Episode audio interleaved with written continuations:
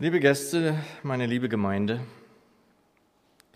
in den vergangenen Wochen kreisten wir als Gemeinde bewusst, vielleicht auch unbewusst immer wieder um ein Thema herum. Veränderung, Verwandlung. Es hängt wohl auch mit dem zusammen, was unser Reinhard bereits in seiner letzten Predigt angesprochen hat, dass wir als Leitungskreis den starken Eindruck haben, dass da etwas auf uns wartet in diesem Jahr. Ein Umbruch, eine Veränderung, was auch immer. Wir wissen es selbst noch nicht, wir ringen aber darum im Gebet, dass der Herr es uns zeigen möge. Diesen Eindruck hatten wir auch ganz besonders, ganz stark in der letzten Sitzung des Leitungskreises. Und Veränderung, besonders die Veränderung, die der Geist in uns bewirkt, ist ja nun etwas, das wir durchaus und mit Fug und Recht als Gnade bezeichnen könnten. Denn wir wissen ja, auch dies tauchte er immer wieder in den Predigten der letzten Wochen auf, dass wir in Sachen Veränderung, Verwandlung des Geistes in uns selbst wenig bis nichts tun können. Es ist Gnade, dass der Herr durch seinen Geist in uns verwandeln will. Es ist sein Tun. Er verwandelt in sein Bild. Wir selbst können es nicht. Und das klingt ja nun auch immer wieder so, als könnten wir uns zurücklehnen. Denn wenn wir nichts tun können, was sollte ich mich dann bemühen? Was brauche ich mich anstrengen? Und es ist wahr, dass wir uns selbst nicht verwandeln können, aber es bedeutet nicht, dass wir sozusagen die Hände in den Schoß legen sollten. Alles andere macht ja er. Immer einmal wieder, vor kurzem erst, zitierte ich aus einem Lied, das meinem Vater viel bedeutet hat.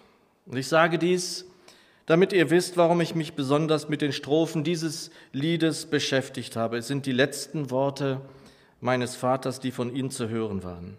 In einer Gemeindestunde zitierte er in einer sehr schwierigen Situation der Gemeinde aus jenem Lied. Er fiel dann um, wurde reanimiert und war nur noch wenige Tage in einem Wachkoma, bevor er dann zum Herrn ging. Und so erschien es meinem Bruder und mir, vielleicht auch anderen, dass er auch uns damit etwas sagen wollte. Das ist der Grund, warum ich das Lied gut kenne, es immer wieder auch betrachtet habe. Und der ersten Strophe dieses Liedes von Friedrich August Toluk heißt es dann, viele von euch kennen es, das sei alle meine Tage, meine Sorg und meine Frage, ob der Herr in mir regiert ob ich in der Gnade stehe? Und hinter diesem, ob ich in der Gnade stehe und den Sätzen, die dann folgen, steht dann jeweils ein Fragezeichen. Und es soll in dieser Predigt um diese Frage gehen, darum, ob das überhaupt eine Frage sein kann. Ist sie überhaupt berechtigt? Ist es nicht ganz klar, dass ich in der Gnade stehe, wenn ich dem Herrn Jesus folge? Hierzu unser Predigtext aus Titus 2. Wer mitlesen möchte, aus dem Brief des Apostels Paulus an seinen Gehilfen Titus, zweites Kapitel, Verse 11 bis 14. Dort heißt es, denn erschienen ist die Gnade Gottes, die allen Menschen zum Heil dient, indem sie uns dazu erzieht, dass wir die Gottlosigkeit und die weltlichen Begierden verleugnen und besonnen und gerecht und fromm leben in der jetzigen Welt und warten auf die selige Hoffnung und auf die Erscheinung der Herrlichkeit unseres großen Gottes und des Heilandes Christus Jesus, der sich für uns dahingegeben hat, um uns von allen gesetzwidrigen Wesen zu erlösen, und für sich selbst ein Volk zum Eigentum zu reinigen, das eifrig wäre in guten Werken.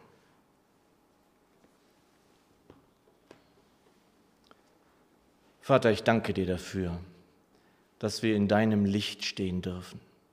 Ich danke dir für diesen Tag deiner Gnade. Ich danke dir für dein Wort und bitte dich, dass du es uns jetzt segnest. Amen.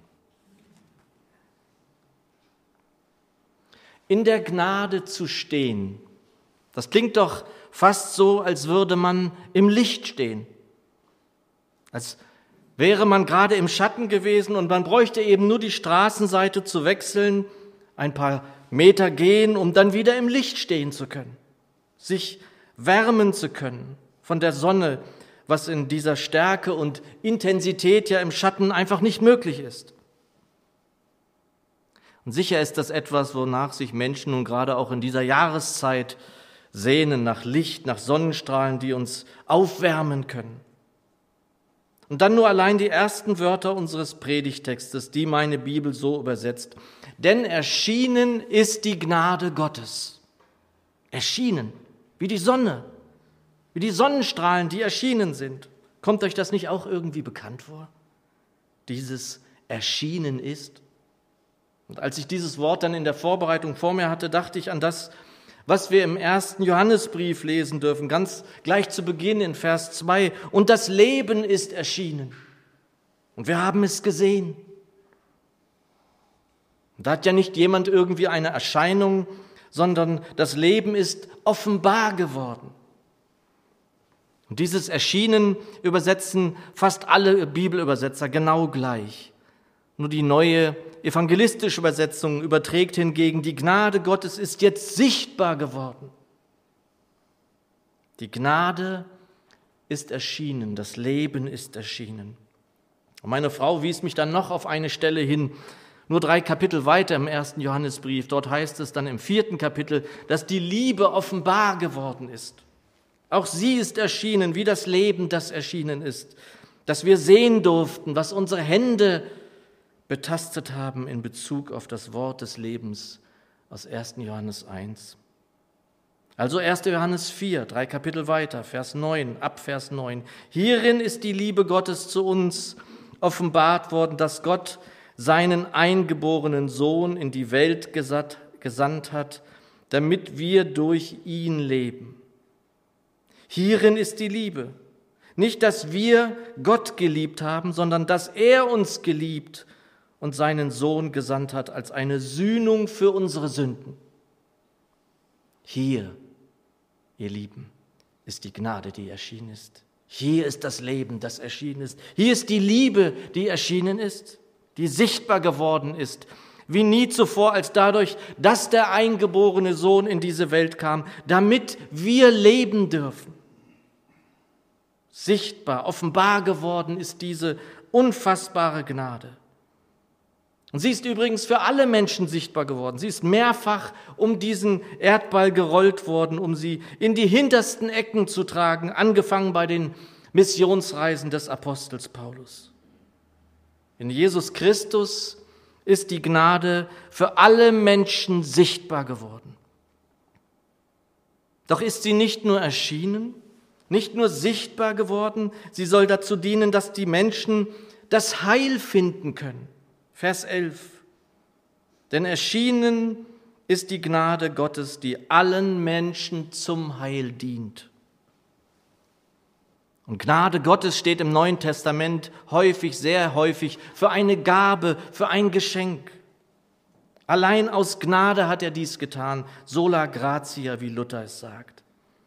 Und diese Gnade ist dann in jeder Hinsicht sichtbar geworden. Sie ist als reine, als alleinige Gnade, als reines Geschenk. Sie ist als Leben, als lebendiges Wort sichtbar geworden. Sie ist als Liebe offenbar geworden. Und das ist vollkommene Liebe, die einzige vollkommene Liebe, die sich erwiesen hat im Kommen des Sohnes, im Erscheinen des Sohnes. Darin, dass der Vater ihn uns gegeben hat, uns geschenkt hat aber nicht nur ihn allein. Und das war ja schon ein riesiges Geschenk. Nein, durch diese Gabe sind wir hineingeführt worden in das Heilswerk, das vor aller Zeit schon geplant war und durch jenes heilvolle Erschienen, also Erscheinen seiner Vollendung, ein unfassbar großes Stück schon weiter vorangetrieben worden ist. Und ihr Lieben, gleich zu Beginn des Kolosserbriefes finden wir einen Vers, der dann geradezu buchstäblich das beschreibt, was ich zu Beginn der Predigt als Bild, als Assoziation genannt habe. Kolosser 1, Vers 13. Er hat uns aus der Macht der Finsternis errettet und in das Reich des Sohnes seiner Liebe versetzt, indem wir die Erlösung haben, die Vergebung der Sünden. Liebe Geschwister, Geschwister, er hat uns förmlich vom Schatten der Finsternis hinein in sein Licht gestellt, also versetzt. Und das tat er in einem einzigen Augenblick, in einer bitteren Sekunde, in welcher der Sohn unter unerträglichen körperlichen und auch seelischen Schmerzen der Einsamkeit gesprochen hat. Es ist vollbracht. Damit nahm er uns heraus aus dem Schatten des Todes, heraus aus unendlicher Finsternis, hinein in sein ewiges Licht. Hinein, wie es hier heißt, in das Reich des Sohnes seiner Liebe versetzt. Und Geschwister, was sind das für Worte? Und welche Einblicke werden uns hier gewährt? Welche Weisheit, welche Erkenntnis mutet er uns hier geradezu zu? Und das war nicht nur irgendwie ein Schatten, nicht jener auf der Straße, dem wir durch das Wechseln der Straßenseite dann entweichen können. Er hat uns aus der Macht der Finsternis errettet. Wahrlich, es war und ist eine finstere Macht, der uns entrissen hat. Es war und ist noch immer die Finsternis überhaupt, die finsterste aller Mächte. Und aus ihr hat er uns herausgeholt, er hat uns versetzt, nicht nur in sein Licht, in das Licht, denn er ist ja selbst Licht, sondern auch, wie es hier heißt, hinein in das Reich des Sohnes seiner Liebe. Und damit zurück zu unserem Predigtwort, Vers 11. Denn erschienen ist die Gnade Gottes, die allen Menschen zum Heil dient. Und hier dürfen wir staunend sehen, was für ein Wort uns hier begegnet. Und wir sind noch immer im ersten Vers unseres Predigtextes, noch immer beim Beginn des ersten Verses. Und es zeigt sich schon hier ein ganzer Kosmos, Kosmos göttlichen Handelns. Die Gnade Gottes ist erschienen. Und sie ist erschienen in der Menschwerdung Jesu. Und diese soll allen Menschen zum Heil dienen. Nur zu diesem Gedanken allein könnten wir noch zwei Predigten füllen. Wir wollen aber jetzt weiterziehen, indem wir Verse 11 und 12 verknüpfen, auch wenn der Satz zumindest in meiner Bibelübersetzung damit noch kein Ende gefunden hat. Denn erschienen ist die Gnade Gottes, die allen Menschen zum Heil dient, indem sie uns dazu erzieht, dass wir die Gottlosigkeit und die weltlichen Begierden verleugnen und besonnen und gerecht und fromm leben in der jetzigen Welt. Und hier dürfen wir dann auch sofort sehen, dass jene Gnade, die in Christus offenbar sichtbar geworden ist und unserem Heil und dem Heil der ganzen Welt dienen soll, uns nicht dazu aufruft, die Hände in den Schoß zu legen, ist da vielleicht jenes, ob ich in der Gnade stehe, versteckt? Ja, wer diese unfassbare Gnade, jenes Amazing Grace erkannt, sie angenommen hat, der gerät da in etwas hinein, das dann auch sofort Veränderung hervorruft. Und für mich gehört es zum Beglückendsten, was wir in Gemeinde überhaupt miterleben dürfen. Wenn jemand jene Gnade, jenes unfassbar große Geschenk vor sich allmählich auftürmen sieht. Amazing Grace. Liebe Gäste, als, liebe Gäste, liebe Gemeinde, als Zehnjähriger bekam ich so viele Geschenke zum Geburtstag wie nie zuvor oder danach. Vielleicht, weil es das erste Jubiläum meines noch jungen Lebens war. Vielleicht, weil mein großer Bruder sein, gerade sein erstes Geld verdient hatte so richtig erklären kann ich es mir noch immer nicht. Jedenfalls war ich sozusagen umringt von Geschenken, die mich einfach nur sprachlos gemacht haben. Ich erinnere noch genau eine wunderschöne große grüne Tafel mit, mit Schwamm, mit Kreide, mit allem drum und dran. Dann eine traumhaft schöne große Trommel, die nicht nur irgendwie wunderbar aussah, sondern auch wunderbar klang, laut klang. Und dann war da ein Manchester-Gewehr, so wie wir es früher gesagt haben, wie ich es noch nie gesehen habe, mit Munition, mit Tasche, mit allem drum und dran. Und das war noch immer nicht alles, was ich geschenkt bekam. Doch meine Freude wurde irgendwie gedämpft. das war zu viel, zu schön, sodass ich keine Worte und auch irgendwie keine wirklich äh, Freude in mir finden konnte. Da war Freude, aber ich konnte ihr kaum Ausdruck verleihen, die irgendwie angemessen gewesen wäre. Und das kann ein Bild sein für das, was Menschen erfahren, die zum ersten Mal dem Geschenk, dem Geschenk ihres Lebens begegnen dürfen. Dieser unfassbaren Gnade, diesem Amazing Grace oder wie dieses auf der ganzen Welt berühmte Lied in unserer Sprache übersetzt worden ist in der ersten Strophe, erstaunliche Gnade. Wie süß der Klang, die einen armen Sünder wie mich errettete ich war einst verloren, aber nun bin ich gefunden. Ich war blind, aber nun sehe ich. Amazing Grace. Wo jemand dieses großartige Geschenk in der Umkehr zurück zum Vater im Ansatz es zu sehen imstande wird, da beginnt auch sofort jene unumgängliche Verwandlung, jedes Verändern. Und wo der Prozess beginnt, der sich nennt, zur Erkenntnis der Wahrheit zu kommen, da beginnt auch jener Prozess, auf den unser Predigtwort hinweist. Denn erschienen ist die Gnade Gottes, die allen Menschen zum Heil dient, indem sie uns dazu erzieht, dass wir die Gottlosigkeit und die weltlichen Begierden verleugnen und besonnen und gerecht und fromm leben in der jetzigen Welt. Und diesen Prozess können wir durchaus auch als Heil, Heilung, als Heiligung gar bezeichnen. Es ist der Weg zu einem heilsstiftenden Leben. Und ja, wir werden da erzogen. Wir sind Kinder, wir werden Kinder Gottes sein und bleiben und somit immer mehr in sein Bild verwandelt. Wir werden innerlich erneuert. Die Bibel spricht da von einem neuen Menschen. Wir werden ihm auch wenn es mir immer noch schwer über die Lippen geht, ihm, dem Christus, ähnlicher werden. Und die Gnade beginnt vom ersten Augenblick der Umformung des Menschen, der nun in das Reich des Sohnes der Liebe versetzt worden ist in ihrem Werk des Erziehens. Stehen wir in der Gnade, dann beginnt das Werk der Heilung in uns und wird erst enden, wahrscheinlich, wenn wir vor ihm stehen werden. Stehe ich in der Gnade, dann kann der Geist in mir wirken mit allem Notwendigen, auch jedem erzieherischen Tun, ja vielleicht auch mit Zucht, selbst wenn wir dieses Wort nicht sonderlich lieben mögen. Die weltlichen Begierden sind auch jene, von denen wir ahnen können, welche da gemeint sein sollen. Aber ich glaube, dass speziell sexuelle Begierden oft an diesen Stellen, Stellen genannt werden und wir denken vielleicht, das ist es allein. Und das ist es keinesfalls.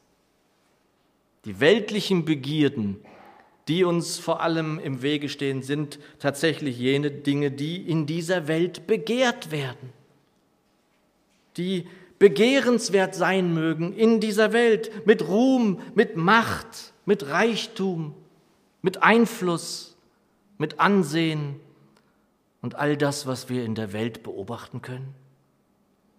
Was Menschen vor allem unfassbar binden, sie bis zum Geht nicht mehr in Beschlag nehmen, beschäftigen kann, sodass keine Zeit mehr dafür da ist, für das, was wirklich wesentlich ist und den Menschen eigentlich umtreiben sollte.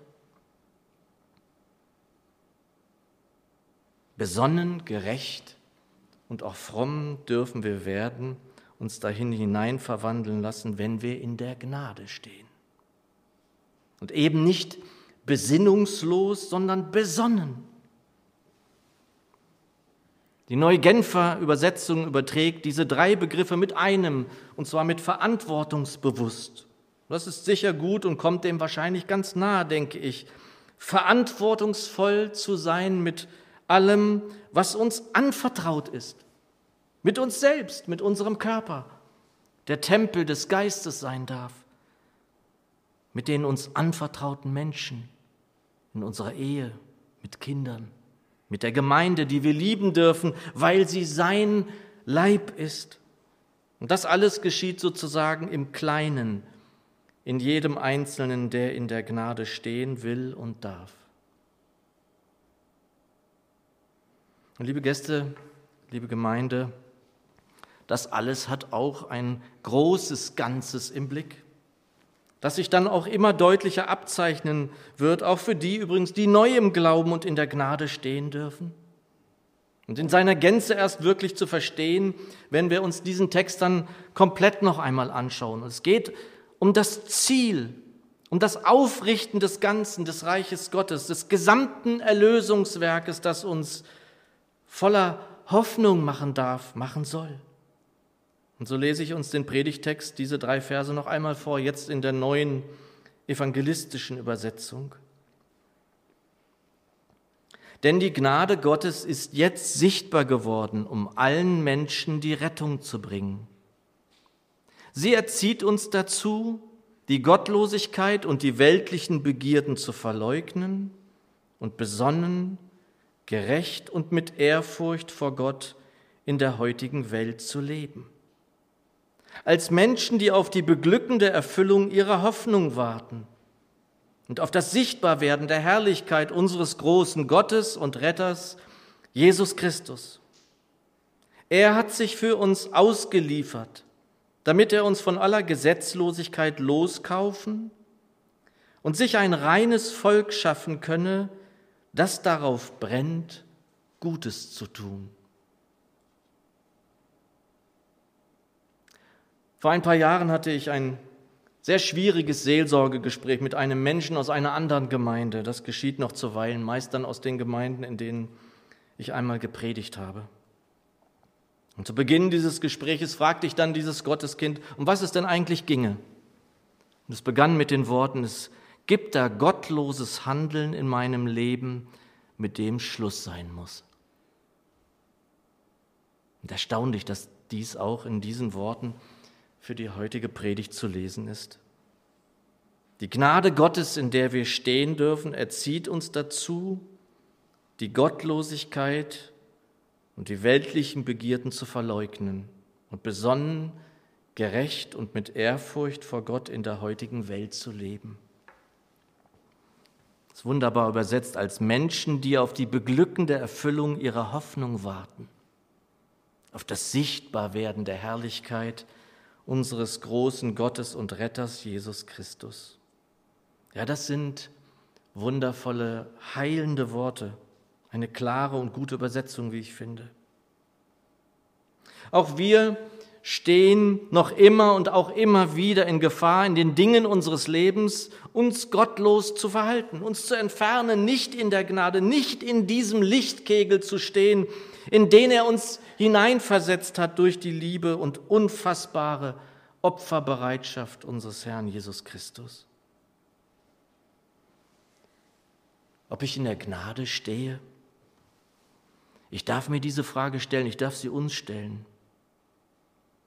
In der vergangenen Woche war ein Wort von Augustinus in den Losungen zu lesen, das mich berührt hat. Vielleicht habt ihr es auch gelesen und uns die Einstellung vor Augen führen darf, in der jene Gnade uns erreichen, erziehen kann. Augustinus schreibt, Herr, an dich möchte ich denken. Ich möchte wollen, was du willst und unterlassen, was du nicht willst. Ich möchte dich erkennen und lieben. Lass dies in mir wachsen bis du mich umgestaltest zur Vollendung. Ja, denn er hat ja nun wirklich alles getan, dass wir in ihr, in dieser Gnade stehen dürfen. Wunderbar auch, wie die neue evangelistische Übersetzung Vers 14, also das Ende unseres Textes übersetzt. Er hat sich für uns ausgeliefert damit er uns von aller Gesetzlosigkeit loskaufen und sich ein reines Volk schaffen könne, das darauf brennt, Gutes zu tun. Es ist Gnade, in seiner Gnade stehen zu dürfen. Gnade, dass er uns der Macht der Finsternis entrissen hat. Es ist Gnade, dass er uns erziehen möchte in sein Bild hinein, Gnade, ihm, Christus, immer ähnlicher werden zu dürfen. Geschwister, lasst uns dafür brennen, Gutes zu tun. Amen.